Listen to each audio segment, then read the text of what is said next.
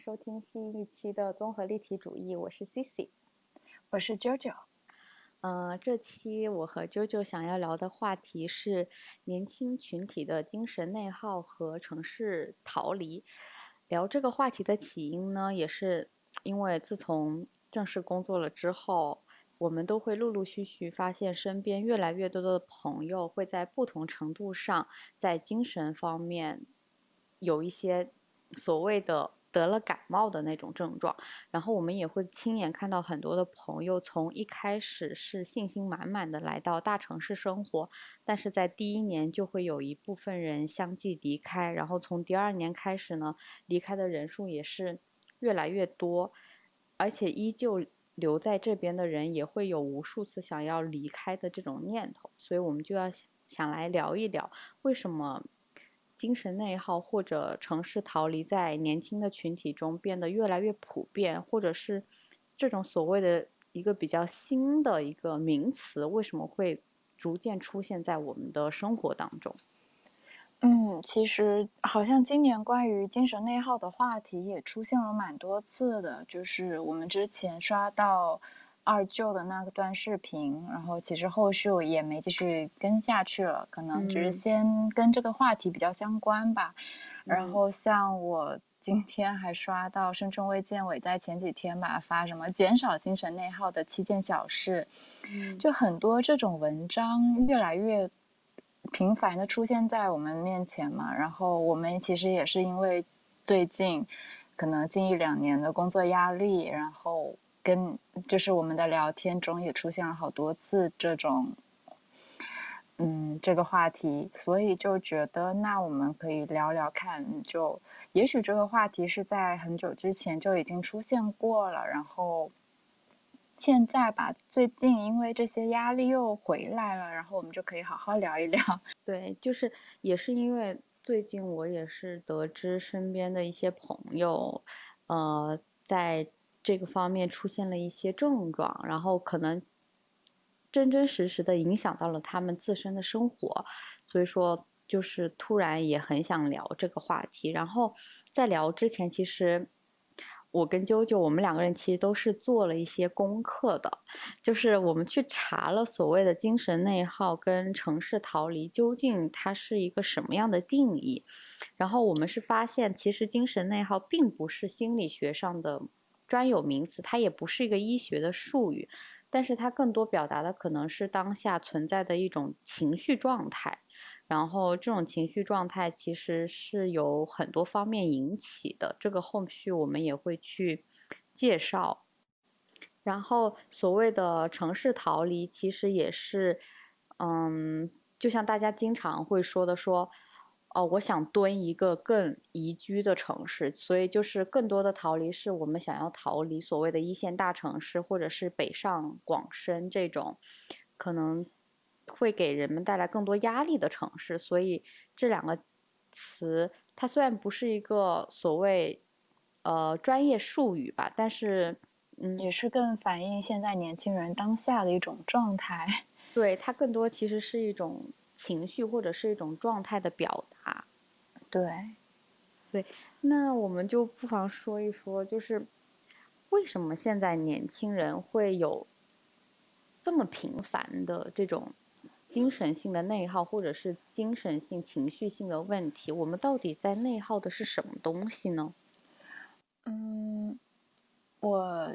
觉得首先关于精神内耗这个定义的理解嘛，之前查资料的时候其实也有很多种，我不确定是不是非常科学专业的这种理解，但也有一些比较通俗的，大部分都是说是像来自于人自身情绪的一些原因，就是可能呃没有一种向外的产出，然后主观上的一种心理消耗导致的身心疲惫。然后想的很多，做的很少，总是困在自己的思绪中，就是诸如此类的吧。但他们的结果，反正最终都是导致这种年轻人的一种疲惫感，觉得心累。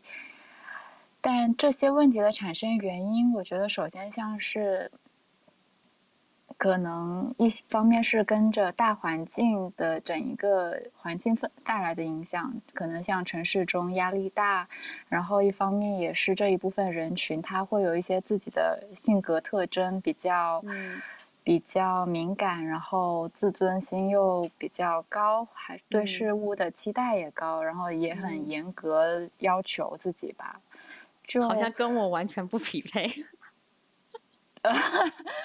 嗯，不知道呢。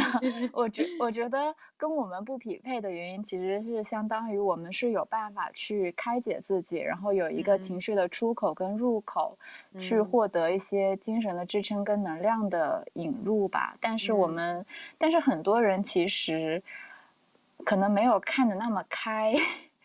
嗯，我对啊，其实这就是我觉得可能就是人的欲望和现实中。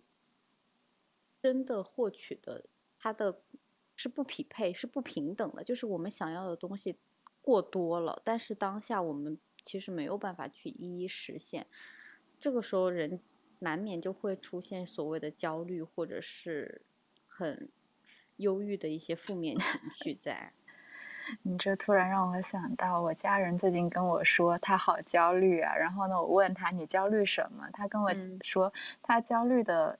他的其实他焦虑的东西都是一些并不是当下的一个重要比较重要的问题，而是焦虑一些过去想到的，或者是在焦虑未来其他人的的就这种方面。但是对于当下嘛，就没有任何想法，反而在焦虑一些虚无缥缈或者已定已经是既定事实的东西。啊，那相当于其实就是对过去的一些行为，可能他所谓的后悔，就他觉得啊，如果。过去我做另外一个选择，是不是会有另外一种结果？是这种吗？嗯，可能吧。我觉得我家人甚至都没有想到后悔，他只是焦虑过去这件事情的发生了，然后嗯，就是沉浸在那个事情发生导致的一种情绪的问题。嗯。但我发现，其实现在很多年轻人反而是比较关注当下，就是他会觉得自己所做的东西毫无意义，然后他会，然后他又不知道什么东西是真的所谓的有意义，所以说他们就会出现很反复焦躁的那种情绪在，因为他觉得没意义，但是他又找不到正确的解答办法。那我想问问 C C，你觉得？嗯，做一件事情是需要给它赋予价值和意义吗？嗯，其实这个问题，我觉得我很难去说的很清楚。但是我觉得一件事情有意义，它可能会成为你去做这件事情的一个动力，就是。这个意义是可能只是对你有意义，它不是世俗上的意义，就是不是所有人都觉得它有意义，它是对你有意义。我觉得它可能会变成你做事情的一个动力。但是如果凡事都去追寻意义，我觉得可能活得也很累。对我刚刚也想到，可能就像是你说的这一个点，就像是有一些事情吧，我可能做这件事情之前，我会有一个目标的东西能够去指引，或者是有一个导向。嗯，对。但是如就像你说，其实很多小事情在我们生活中是没有那么巨大的意义的，或者是说。它可能对未来也没有意义，但是我们还是会去做一些这样的事情。如果很多事情都去找它的意义所在的话，对很多事情我们可能就不会再去做了。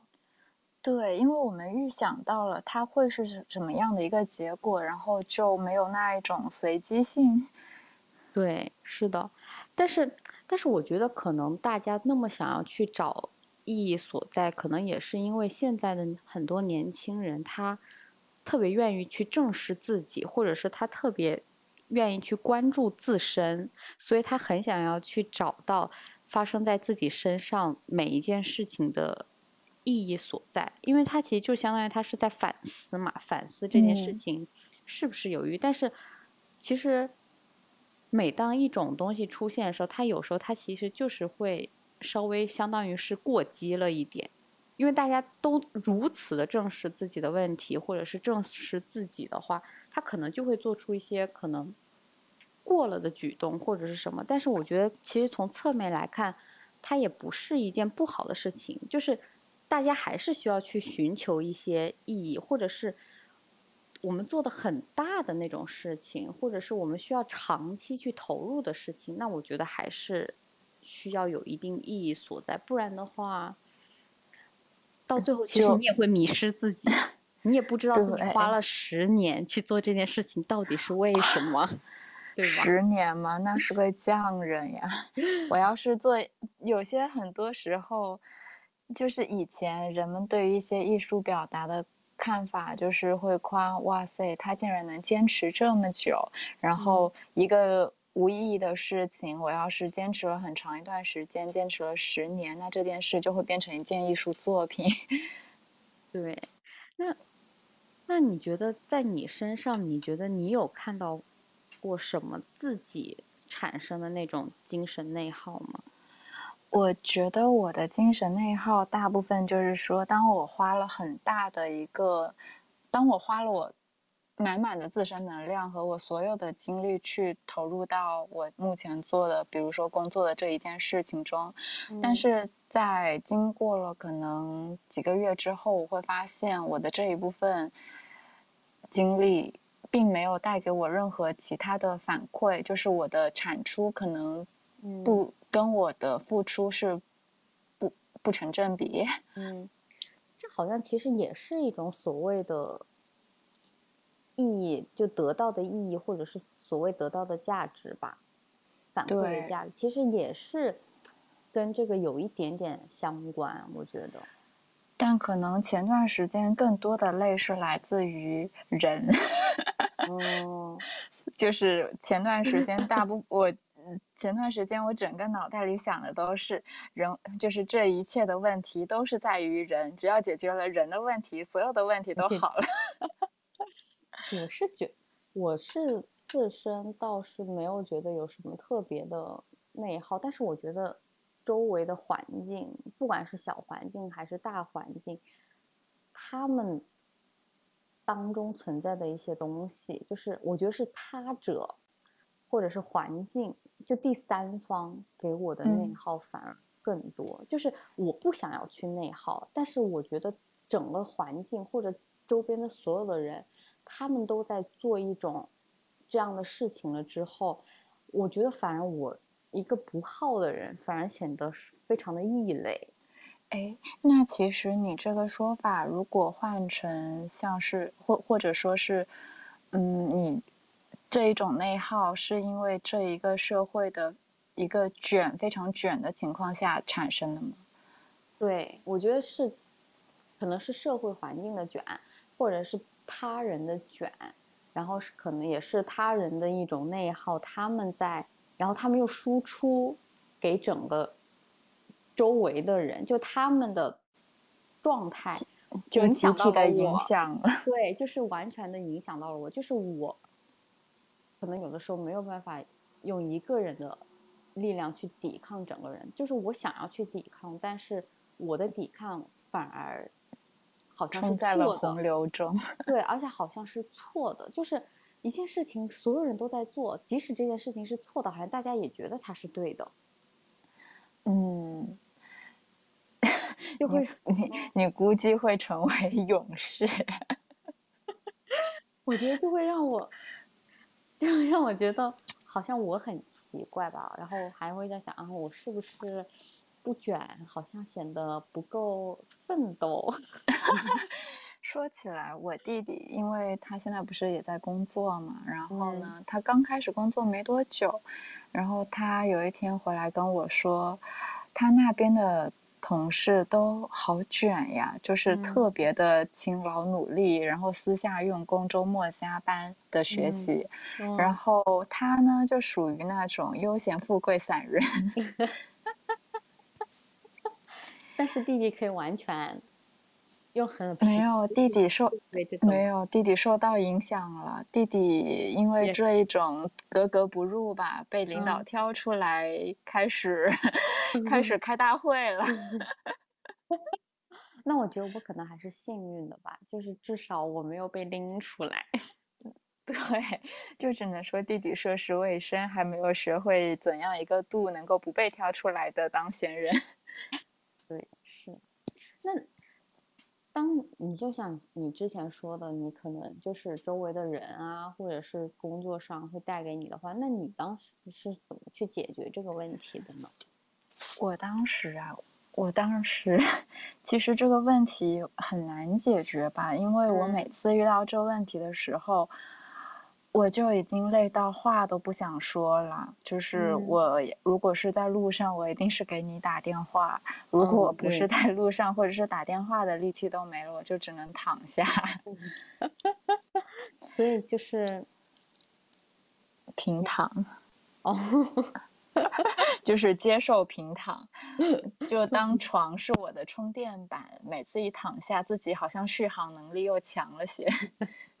这么平躺啊？对，就是真的有些时候吧，可能什么都不想的一个状态，就只有在床上。我觉得我反而会做很多其他的事情去。分散我的注意力还挺多的，比如说，嗯，我觉得，我觉得其实找别的兴趣点，就是最好是完全脱离那个那个环境的那种兴趣点，就你可以跳出去做的那一种，像什么运动啊，或者是对，就这种反而会吸引我。而且其实虽然是件不是很值得宣扬的事情，但是我觉得。花钱购物，真的真的其实是我的一种，怎么说？是我的一种疗药。对，是我的一种，就是买一点很小的东西，你也会觉得很开心的那种。哎，说真的，最近感觉特别强烈，就是我花钱 也会觉得自己被治愈，但是当钱花在了一些生活家居用品上，我会更快乐。对，是就是你去买一些自己喜欢的嘛，就好像那个东西是你可以掌控的，掌控的部分，而且你是自己赚自己花，就是更是一个自主的状态，所以你就会其实就很开心，而且其实你得到一个你很喜欢的东西嘛，还是会有一定的分散注意力的感觉。是呢，哎，说起来这一点。好像以前的时候会经常出现好一阵吧，那种大热的畅销书，心灵鸡汤类的，对，就是用心理学的角度去帮人们解决这一部分情绪问题。嗯，你看过吗？我我以前真看过，我也我也看过啊。我觉得难免都会走到这一条路上吧。这估计就是心理学的启蒙读物啊。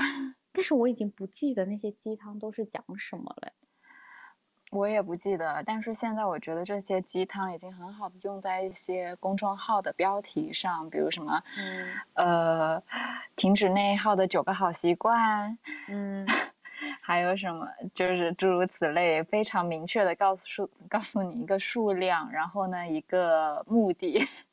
但是你觉得这种心理鸡汤真的有用吗？因为我小的时候我真的觉得。它是有用的，它是激励我的啊！真的呀，嗯，我小的时候我看的时候，我真的觉得是，哎，好神奇啊！你你 你是觉得你是几岁的时候在读几年级？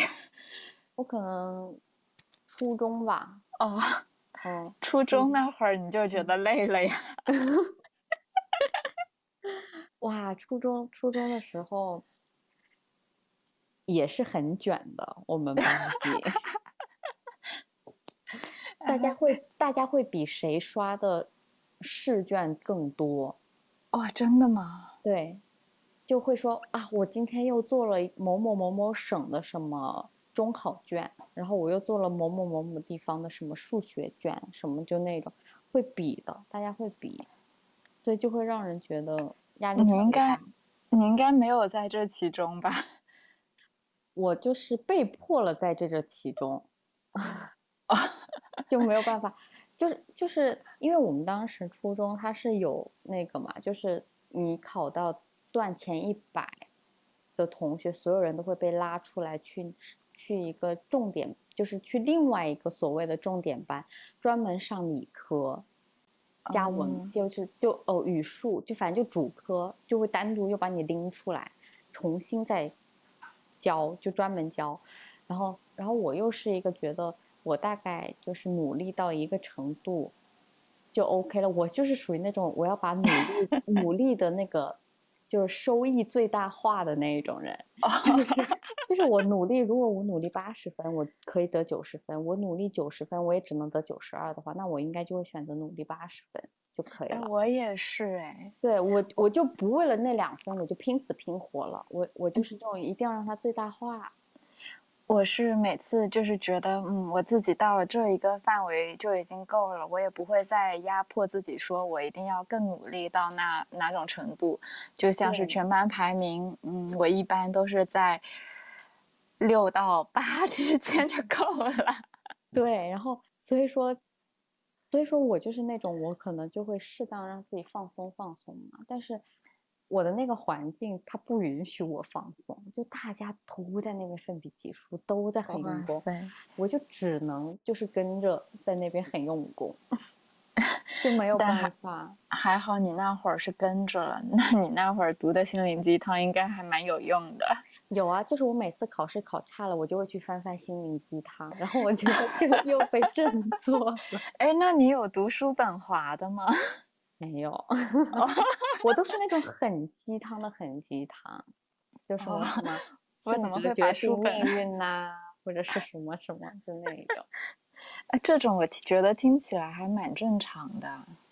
对，但是那个时候还是会有，就其实那种可以说是鸡汤，或者说是什么成功学啊，或者是什么，就类似于这种东西的，就是告诉你，我当时也不知道我自己怎么就。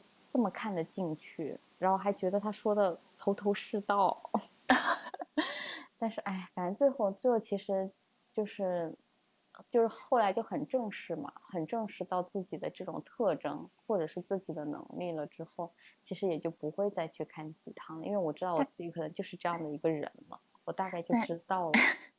但也许它也有用呢，因为你看，就是到现在吧，其实也没有说像是有太大的精神内耗。对，我觉得我好像从小到大好像没有所谓的那种，就是让我觉得精神特别有压力或者精神特别内耗的状态，或者是他可能他出现过的，但是他是很短暂的，因为我觉得我好像。可以去调节排毒，对我可以找到其他的东西去，就是缓解他这个现状的出现，就不要让自己那么焦虑。所以我当时听到我身边真的有三四个朋友，就在这一两年，啊，相继出现了一些，就是所谓的情绪问题或者精神的一些状况的时候，其实我是觉得。我我听起来，其实我觉得我还蛮难过的。我就会在想，是不是我给自己的压力太少了？你 是就是就是为什么我？因为说实在话，我不知道，就是大家都是在上班嘛，为什么他们的压力会这么大？为什么我好像没有那么大的压力？我觉得其实大部分都是像一开始自己做的选择问题吧。你看我跟你现在，也就是我这块压力，我自己觉得都很大。但是呢，这其实都是自己选择的问题带来的一个结果。然后可能自尊心也高，不接受一些将就还是怎么样？说的好像我接受似的呢。没有啦。所以我很想说，那既然这样的话，很建议你过来我这儿一起试一试嘛。我介意。我觉得可能排解也是一种方法吧，就排解可能也是个问题。就有些人可能调节能力比较强，然后有些人可能稍微就是没有那么强，所以在那个环境下，他可能会累积，就会慢慢慢慢累积，可能就会变得比较严重。我觉得周围的环境也是，就是如果周围的人呐，或者是水平真的差很大的话，可能也是一种很压迫性的东西。但我觉得最主要其实还是自身的问题，就是自身有没有一个很好的调节能力或者是什么。我觉得我的调节能力应该很强，很强。我刚才都不想这么夸自己，我想说还可以吧。这个我以为你 那个停顿就是等着我这句呢。我觉得是的，我觉得我好像。还是不错的，因为好像真的没有那么，就是我现在想起来，就是包括当时写论文，包括当时做毕设的时候，每次开完会，整个人情绪就很差。但是我好像走回家的路上，我又斗志昂扬。对我斗志昂扬，我就说好，我下次一定要把老师提出来的什么什么什么点全部给他一次性给他解决了，让他觉得我做的很好。我 就这种。那你明明也蛮符合这种精神内耗人群中的高要求自己啊。哦，但我高要求，但是问题是我不内耗啊。确实，说起来，就是这一部分人群，你会觉得精神内耗。的人的性格特征会跟内向外向有关吗？我觉得好像没有那么大的关系。我觉得跟自己的，嗯，怎么说呢？我觉得跟自身对自身的要求或者是什么反而更有关系。我觉得有些很开朗、很外向的人，但是他如果是一个很强势的，或者是他对自己是非常高要求的，他可能给自己的压力也会很大。嗯，确实是。哎，那你觉得，就可能之前情绪出问题的那几个朋友，嗯，他们就是属于对自己要求蛮高的这一类，是吗？就是跟内向外向其实也没多大关系。对他们有内向也有外向，然后要求高，应该好像对自己都有一定的要求，因为他们都不想让自己好像很差。或者是在一个集体中，他不想让自己很差，所以会一直给自己 push 压力嘛。但是没有办法很好的疏通的时候，反而可能会出现一些问题。对，好像都有，两边都有。嗯，确实是呢。嗯，果然重点就是在于怎么样去想得开。对，就是出家了嘛，要。就对自己好一点，就是不想让自己太辛苦。果然是呢，果然应该是从源头去解决，而不是说遇到了这种之后想着，像我之前真的还去了寺庙这种，想要或想要想得开，结果想得更不开。但是我会发现，我那几个就是。稍微有一点情绪问题的朋友，他们有一些人是在很早开始就意识到这个问题，然后他们会很早就去寻求帮助。但有些人他其实是没有意识到这个问题的，他是一直累积、累积、累积到周围的家人朋友觉得他好像有点不太对劲，然后他们才去寻求帮助的。有些人他可能比较关注自己，或者是他比较关注这一方面的问题。所以他们很早就会发现，但是还是在累积所谓的情绪问题，所以还量变引起质变呀。对，所以我觉得还是挺不一样的。是呢，似乎只有在 读哲学的时候才会豁然开朗。那你觉得哲学，就像你说，你觉得哲学？对你就是改善所谓的精神内耗有帮助吗？很有帮助。我觉得我现在整个人的就是这份想得开，纯粹就是在之前读了很多的一系列的书，虽然我到现在一个都记不住，但是呢，就从那一个印象中有帮助，是吗？我觉得读书真的是，我觉得读书确实会让你。就是缓解很多，或者是会让你跟现在的很多情况去做和解，因为你会发现很多，因为你会发现很多很厉害的人，特别是写那种人物传记，或者是他们的一些回忆型的那种散文或者是什么的时候，就他们回溯自己的一生的那些，不管是别人代写的，或者是他们自己自己第一视角去执笔写的，你看那些书的时候，你就会发现。好像你遇到的那些事情，其实都不是什么大事情，就那一生就是这么过来的。就是在这个时，嗯，在这个时间线上面，可能这只是一个小的点，你度过去了，就事情会更好。对，就是你不要老是从这个地方走不出去啊，或者是什么的。就是你看那种东西之后，你会觉得，哎呀，人生嘛就这样啦。说说不准什么时候又出了个意外，人也就到这儿了。哦，那我可没有这么想啊。哦，是吗？我我我之前很早的时候，我对自己的目标是我要活三个世纪。对啊，然后那我就只能活到一百零六岁嘛，这样我就可以横跨三个世纪。我的天呀！我这可真不敢想。我一开始其实对自己的目标就是觉得我可能七十就差不多了。七十，七十可是我爸爸对他自己的退休目标呢。这样呀？因为我觉得好像过了七十岁之后，就身体呀或者什么其他状况就会失控了。没有，现在现在很多人到七十岁的时候都很硬朗的。啊，真的吗？医学水平这么高了？对啊。就可能八十八十之后，或者在八十五之后，可能会相对那个一点。七十岁很健康，我跟你说。好呀，那其实就是相当于在八十五之前，我把自己的心理调问题调节好就行了。嗯，对。其实我们看了很多日剧啊，或者这些，它里面有蛮相似的一些问题。嗯，对，它很多日剧，它特别喜欢做那种。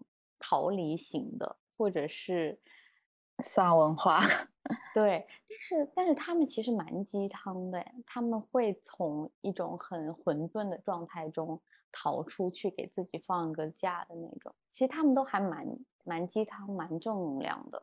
可能是因为它是电视剧吧，啊，就一定要宣扬一下正向的东西，是吗？倒也不是，可能就是说那导演或。作者想要给人 这个苦难的世界给人一束光，嗯，因为有时候看了真的还蛮治愈的。但对呀，为什么日本人这么喜欢拍这种类型啊？因为日本整个社会不也像吗？对，那整个社会都这么压抑了之后，大家应该也不会觉得吧？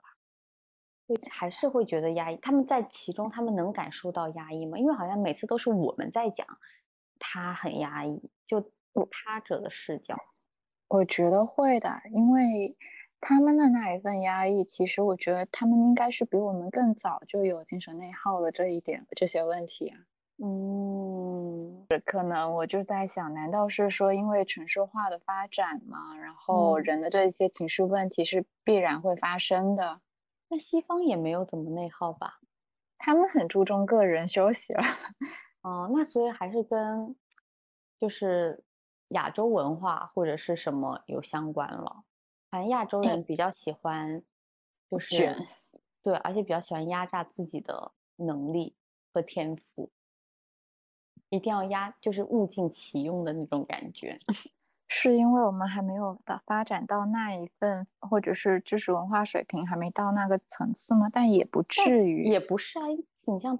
日本、韩国、新加坡这些也很 OK 啊，就不管是从文化水平还是什么，也是啊。那其实就是希望中亚洲人更看透一点，工作只是工作，生活还是要继续。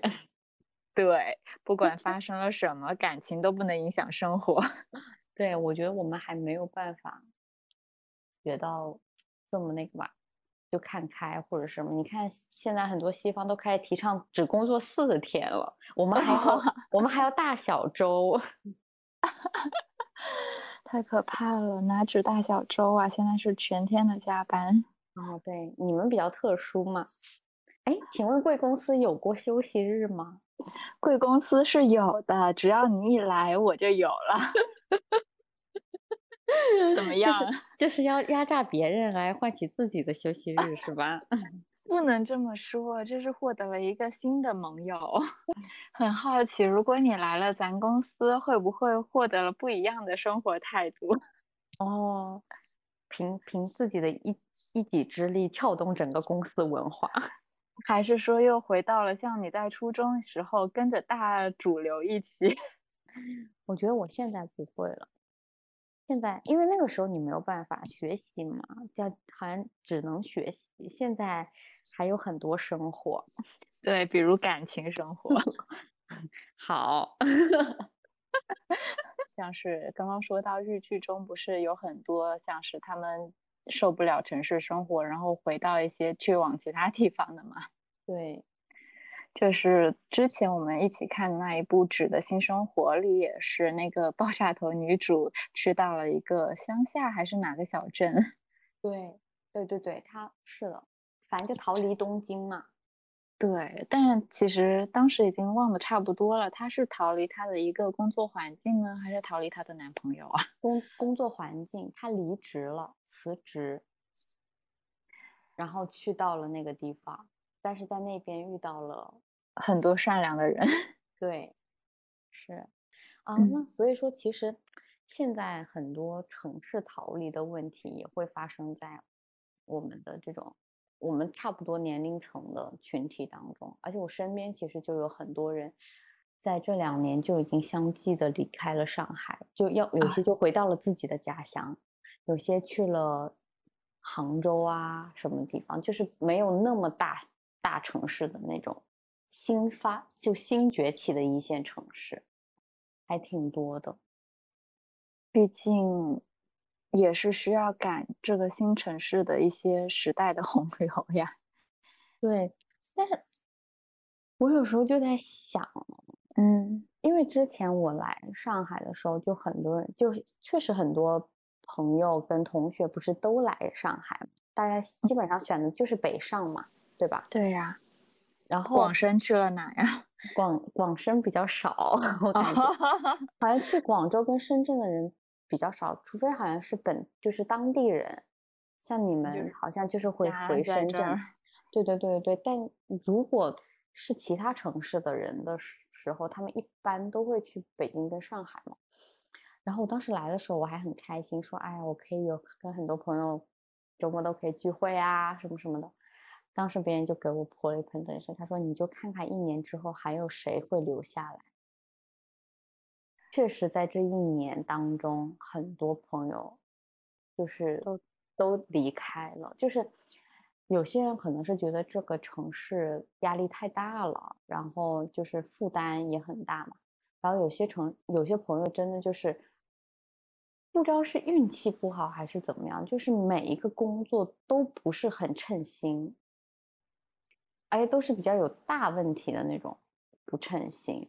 所以就是换了几份工作之后，可能就是志气也被磨没了，然后他也就回到自己的城市去了的那种感觉。所以真的，好像很多人都离开了所谓的一线城市吧，就真正留下来的确实没有那么多了。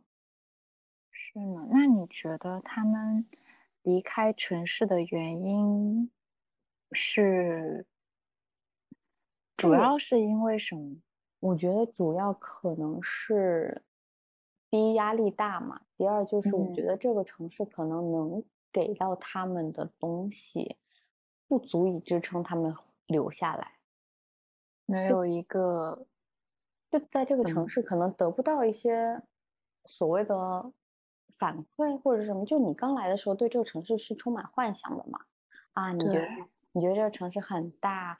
机会很多，生活会很丰富，会很充裕，会很富足。但是你来了之后，发现其实你的一个都没有完成。对，而且你的生活是两点一线的，你没有很多的时间去感受这个城市它真正有魅力的地方在哪里。对，是的。所以很多人最后就，而且可能你在这城市奋斗了很久，可能。你也得不到所谓的一些安全感吧？可能更多的像是没有一种归属感吧。对，就没有归属感，或者好像这个城市你怎么样，好像都没有属于你的一点地方，因为大家都是在很按部就班、脚踏实地的做着一些工作嘛。你，没有，那 C C，我想问一下，你觉得如果想要获得城市的归属感的话，嗯，比如说我去就是去了上海，然后呢，我在上海落了户，拿到了上海身份证，我会有对这个城市更大的一点，就是会停留的更久吗？呃，我不知道别人是怎么样的，但是我对于我来说不会。这个东西不是最主要的原因，我觉得是我对这个城市的熟悉程度。就像我之，就像我之前作为杭州人，但是其实包括出去读书啊什么了之后，我会发现我对这个城市特别陌生了。特别是杭州这几年不是发展的很快吗？对呀，我回来的时候，我发现没有一个，就是几乎很多地方，我好像都是第一次见到。所以我对这个城市其实没有什么归属感，就是它对我来说很新、很陌生。即使我是一个杭州人，或者是我拿着杭州的身份、拿着杭州的户口，我对城这个城市不了解，我怎么有归属感？我觉得没有一个地方是我知道的。但是，但是如果我们对这个城市足够了解的话，其实你会有一份归属感，或者你会有一份安全感。就像我们当时在伦敦。我们不是对他很了解吗？所以，我们每次旅游回来的时候，其实你会有归属感吧？对，你会觉得伦敦是你的家吧？会，而且因为你对他很熟嘛，我们一直是就是就是我们中途也没有回国过嘛，所以我们一直生活在那边，我们对他其实是有很充分的，怎么说？有很充分的接触的。我们去的地方也很多嘛，甚至我们有时候坐地铁，其实也很。也很顺畅啊，也不需要什么去搜一下怎么去啊，或者是什么什么，就那几条线我们是很熟悉的。其实就是这份归属感，更像是说我们对于我们住的地方和它周围的环境这份熟悉，我们熟悉了那里的一种生活方式跟状态。对，所以你会觉得你好像在其中，即使我们没有拿到任何英国的身份，但是我觉得。我们也是著名，对。然后，在那个时候，我们会觉得，哦，伦敦就是我们的家，我们好像是生活在这里的人，只是我们没有一个国家的身份嘛。但是，好像我们也是他的原住民的那种感觉，因为我们对那个地方，或者对我们所生活的那个社区和它的周边，真的太熟悉了。可能这也是因为英国那边他们的一个开放程度嘛，就是各种人种，然后各种国籍的人，我们在那边就很好的、很快的融入了进来。对，但是后面我去今天就是看资料的时候，我会发现其实西方他们也有存在所谓的城市逃离，就很多人他们会回到乡下，回到乡村，对他们。因为其实你所谓的北上广广深、纽约、伦敦、东京，或者好押韵啊，北上广深、纽约、伦敦，东然后就他们其实如果正儿八经生活在这里的话，可能压力真的也很大。所谓的房租啊，那种就是可能就砍掉你的三分之二的收入的那种感觉。对很多人现在其实也是回到了乡村啊，你可以拥有很大的房子，还有一整片的绿地，对不对？你可你可以有成群的羊，对，所以说好像在大城市，现在不管是哪一个国家，或者是东方西方，好像大家都有存在的这种所谓城市逃离的这种现状，不单单是我们自己。对，归根结底就是压力大了嘛。对，但是你会发现，就像就像你弟弟，或者是我身边一些朋友，他们如果有更小的弟弟妹妹的时候，我会发现很多零零后，他们从来不会把大城市当做他们的目标，哎，就首选目标。很多人他其实一毕业之后更愿意就待在自己生活的城市，或者是去自己生活的这个省的省会城市，他们不会说我一定要去北上广深了。是的，就是我表妹嘛，然后她因为也是刚毕业，然后要填志愿去选学校。广东这边的学校其实也蛮有限的，如果是按照她的分数的话，我就会问她说：“你要不去其他省？其他省也有很多很好的学校啊。”嗯，他们根本就没有把其他省当成首选，就是只想要在广州跟深圳这个范围内的。嗯，对，我觉得这个跟我们当时很不一样哎，我当时是一门心思想要跑出去。我也是，我直接从南跑到北，但是后 来就真的我已经完全融入了北京的生活方式。我之前不是有一次是去找我的本科朋友嘛，嗯，然后好像是什么假的时候，嗯，我。那会儿到北京就是很晚了，但是一到那我会觉得天呀，我好像到了这个地方比我刚回深圳还要有归属感，这个地方更熟悉它的空气啊，或者是整一个温度、湿度，就是我待了好多年的一个地 啊。但是你哎，你有想过为什么零零后他们那么不想选？北就是大城市嘛，所谓的一线大城市嘛，我觉得那个曾经是我们很多人的目标哎。我觉我觉得可能跟互联网发展也有关嘛。你看现在各种，就是因为疫情，其实也蛮限制各种跨省啊或者什么出行的，大部分都是在线上展开的一些活动或者是工作。很多年轻人他们其实完全可以通过。线上的方式去工作，不是有很多当了主播、网红或者是带货的吗？嗯，以及他们可能没有说像是以前那种过集体主义、集体工作的这种生活吧？嗯，就是他们可能更注重自己的想法。对，嗯，我之前是觉得，我是我当时是觉得他们想的很开。就他们会知道，其实大城市的生活也就是这样嘛。反正你可能，你可能在自己的所在的城市，你跟着家里住，你可能会活得更轻松、更快乐，你可能存的钱还更多。但但是这一点说起来，我也有跟同事们聊过，因为有一些以前的同事嘛，可能是。他们在大城市深圳工作了好几年之后，最终还是回到了像成都啊那些地方。成都它那边幸福感非常高，那那是必然啊。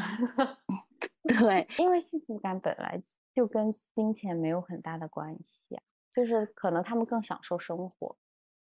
对，他们可能也觉得，嗯，也不需要赚那么多钱吧。我享受享受这种生活，不是也挺好的吗？其实还是跟性格或者是跟那个文化有关。它整个环境，它没有给你耗，也不给你卷。看来你这么说起来，好像我还挺适合去成都的哦。而且我会觉得，在四川那边嘛，就是之前不是也是地震或者各种原因吗？就觉得这个城市可能在生活上更，就是就是更通透一点，随遇而安吗？就是。就是我会觉得经就是经常会有这种经历了灾难或者这些的城市之后，他们其实没有那么注重享受当下了吧？对，更活在当下。嗯，我之前还觉得他们想开或者是什么，但是后面有些人说这不就是一种不思进取吗？你会觉得这是一种不思进取吗？不思进取吗？我觉得说这话的人好自大呀。哦，所以说其实也不是了，因为我一直都觉得这不是一种不思进取，这只是别人选择的一种生活方式。我会觉得人有各种各样的生活方式，你为什么要评价人家的这一种呢？嗯，就有些人就是想奋斗，那你们就去大城市；有些人不想奋斗，那我就在小城市里过着安安稳稳的生活也挺好。是吧？对啊，你看，像我们只是说会好奇人家的这样子的生活方式嘛，但是我们不会说评价他的好跟坏，然后评价这个人给他下了一个判断。嗯，哦，对，我们好像也只是会说我们想不想这样，但是我们不会说叫大家不要这样。对，因为我觉得我好像没有办法放弃一线大城市的这种所谓的生活，我好像。对，是的，我们毕竟其实也是享受了这些城市资源那么久的人。对，而且我觉得我们的观念还是在那种，我如果来了，我走了，我就是失败了。其实我们还是失败了，就是我觉得我会觉得说啊，我怎么就没有好好的在这边留下来的那种感觉？就是我是不是当嗯时这个决定是做失败了？啊，嗯，我觉得我还是会有这种有一点点，反反不是一件很光荣的事情吧。嗯是的，如果我真的是我，如果不是那种什么啊，我做的很 OK，然后我换一种城市生活或者是什么，我是觉得我在这边不 OK 了，我要离开。我觉得我现在可能还没有这种心态去调整。那你觉得你以后会有吗？我觉得以后会有啊，我觉得我可能过不了多久我就会有了，好快呀！因为我，哎，我觉得我是一个很善于说服自己的人。耳根子 软嘛，对，我会，对，我会跟自己说，哎呀，不要把自己想的那么坏，不要把这些事情想的那么坏。莫非这才是人活得通透的方法，就是能够有催眠自己的能力？也有可能吧，但是我不是说我要逃，我不是说我是一个逃离者，但是我是嗯觉得说，如果真的有一天我可能去其他城市生活的时候，我不会觉得这是一件失败的事情，我也不会觉得别人去其他城市是一件失败的事情，我觉得这就是一个很正常的选择。如果所有人都想在一线城市生活，那一线城市得多拥挤啊！可能就是到了一个阶段吧，看那个阶段的想法。但其实我有也有在想，如果让我真的说逃离城市，我我长期我是做不到，我可能只能短期吧，因为嗯我始终会觉得，在这一个城市文化中过了这么多年，在这里生长过来的人很难适应下一个土壤。也虽然你可能适应力很强，但是呢，人没必要折腾嘛。嗯，而且很多人逃离城市，他是作为解决精神内耗或者是解决情绪问题的一个方法，或者是一个解决办法。是，但是你觉得他真的可以逃离城市吗？或者是真的就是一个解决办法吗？我觉得不一定的，因为真正的解决办法，这个问题的核心其实是在于你个人的一些情绪上的嗯，个人的一些问题。但是你嗯换一个环境，确实是有好处，但是这个好处能在长期的，就是环境中这样吗？我觉得到哪都是一样，城市有城市的问题，其他地方也有其他地方的问题。嗯，所以其实理想的城市本身就是一个不存在，就是一个悖论了。那么多人想要去蹲一个很理想、很居，就是宜居的城市，其实就是很难，总会有自己的问题所在。也许有吧，你会觉得你心中有这么一片确切的桃花源吗？嗯，我觉得其实可能是没有。如果是要靠自己生活的话，是没有的。靠自己生活。如果是啃老的话，那很多地方都可以。真的是，哎，都不知道是耳根子软还是身子骨也软的，这是个软骨头。对，就是腰板就是不硬。嗯，其实也都是这样。对啊，我觉得是啊，就是你如果真的是靠自己，其实就是很累嘛。就是，哎，人活在这个世界上，怎么会不累呢？是呢，就是嗯，哦，对，其实讲了这么多，我觉得就是自己去缓解，或者是自己去调整自己的状态和一些情绪上的一些就是死胡同，其实我觉得是最重要的，就一定要找到自己适合的，或者是真正能帮自己调节。可能每个人都不太一样。对，我觉得在摆烂上，我们真的是有各种各样的方式。对，我觉得情就兴趣真的也是我的一个很好的出口，就做一些很多很不一样的，就跨跨专业啊或什么的那个，真的也是我的一个出口。跨专业吗，你最近还想跨什么专业呀？最近不想跨了，放弃的也很快。最近累了。本身情绪或者是这种精神内耗，它就是肯定是不可能完全消失的嘛。它其实也算对，像感冒一样一阵一阵，你过了就好了，你的免疫力也更强。对，它是，我觉得它是必要存在的，因为它适度的存在，它还可以就是推动你往下去生活，或者是推动你有一个生活的动力。如果你完全没有任何的精神压力，其实你也会觉得很空虚，很没有意义。有句老话嘛，什么人生的酸甜苦辣，这多苦啊！你尝了苦，你才知道甜呀！我的天，我在说什么鸡汤啊？还说还说自己忘了，最后就来了一句鸡汤，都在骨子里。那我那我已经忘光了，我觉得。真的吗？那你你要跟我多跟我聊天，说不准你也会了。那你别跟我诉苦呀。那不行，人太苦了。你是我心中的甜，你看，甜话我也能说的一套一套的。哎，那我们感觉好像这期差不多了。对。那其实，在最后吧，也想跟大家推荐一下，像是英有一部英剧，也像是讲这个，它其实豆瓣评分也蛮高，然后看的也蛮快乐的，《德雷尔一家》，就也可以去看看。对，虽然也是逃离城市吧，但它的目的都是让生活更幸福。对，然后情绪不好的时候，我觉得真的要很早的发现。或者是很早的意识到自己可能有一些问题，要么就是自己先去寻求出口，等等到你觉得自己没有办法时候，其实也要去寻找一些比较正规的或者是医学的帮助，去辅助你慢慢的从这种情绪当中调节出来。是的，就一定要提前预知，嗯，这叫什么？预知排查，对。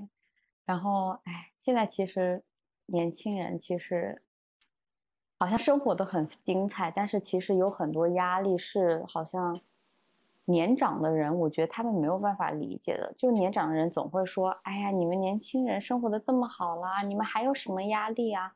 但是其实年轻人的压力问题其实是挺多的，或者精神问题其实是挺多的。因为时代不同嘛，每个时代，比如说我父母那会儿是生活上的苦，然后我们这块精神上的累。